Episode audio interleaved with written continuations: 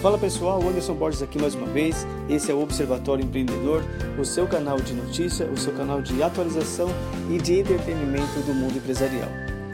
E esse episódio vai ser um pouco diferente. Nesse episódio eu não vou responder nenhuma dúvida, nesse episódio eu não vou responder nenhuma pergunta dos meus seguidores. Nesse episódio eu quero fazer um comentário sobre uma notícia que apareceu nas redes sociais essa semana. E a notícia, ela veio da prefeitura de São Paulo. E o resumo da notícia era que todas as empresas que têm o seu endereço na cidade de São Paulo eram obrigadas a fazer um cadastro em um site da prefeitura e se esse cadastro não fosse feito até o dia 9 de setembro, pagaria uma multa de R$ 1.600. Detalhe: todas essas notícias foram veiculadas no próprio dia 9. E como a notícia na rede social se espalha, foi aquele, aquela correria para esse site, para que as empresas fizessem um cadastro.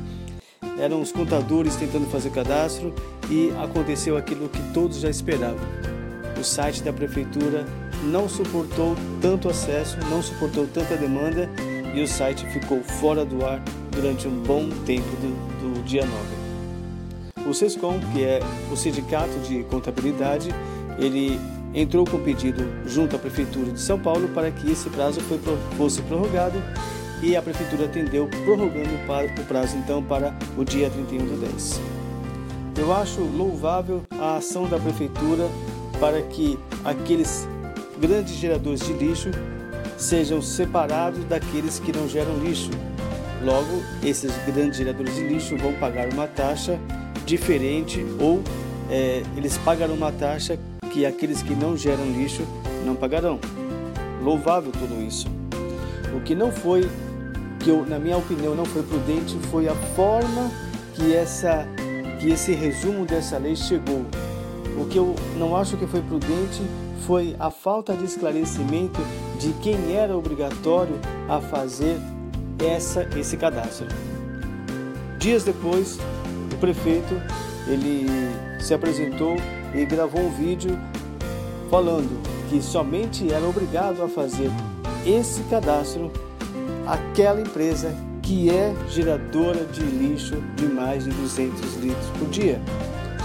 E essa empresa, ela poderia sim ser um MEI, ser uma limitada, ser uma ME, desde que ela girasse 200 litros por dia.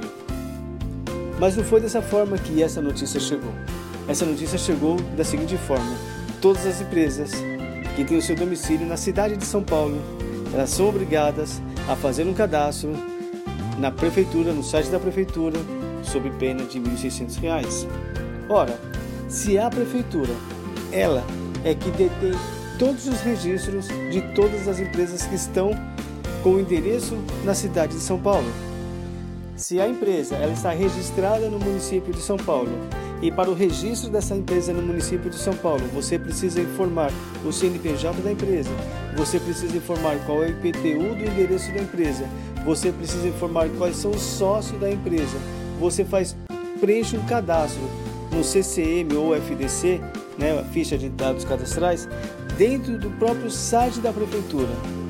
Por que, é que a prefeitura não usa essa base de dados que já está com ela para fazer ela mesma a segregação? Porque a hora que a prefeitura recebe esses dados, quando você termina o cadastro, a hora que ela recebe esses dados, ela é que vai determinar ou decidir se através daquele cadastro aquela empresa é ou não é geradora de lixo.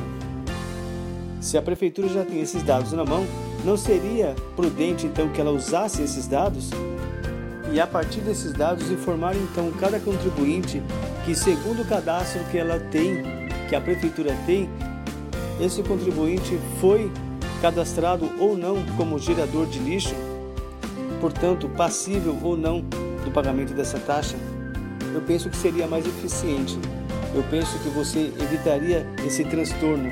Eu penso que você evitaria colocar uma obrigação em cima de microempresários, de MEIs, que muitas vezes nem assessoria contábil tem para acompanhar essas notícias e deixar ele e a empresa em dia com as suas obrigações.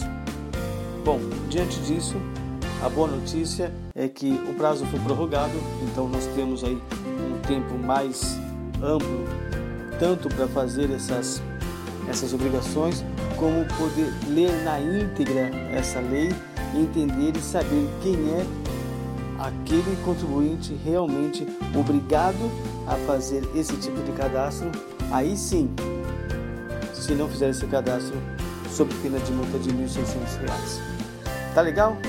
Anderson Borges se despede aqui. Agradeço mais uma vez a atenção de vocês. Se vocês tiverem algum comentário, se vocês tiverem alguma sugestão, é só me encaminhar que quem sabe no próximo episódio eu não falo ou eu não respondo a sua dúvida ou a sua pergunta. Tá legal? Um grande abraço e até a próxima.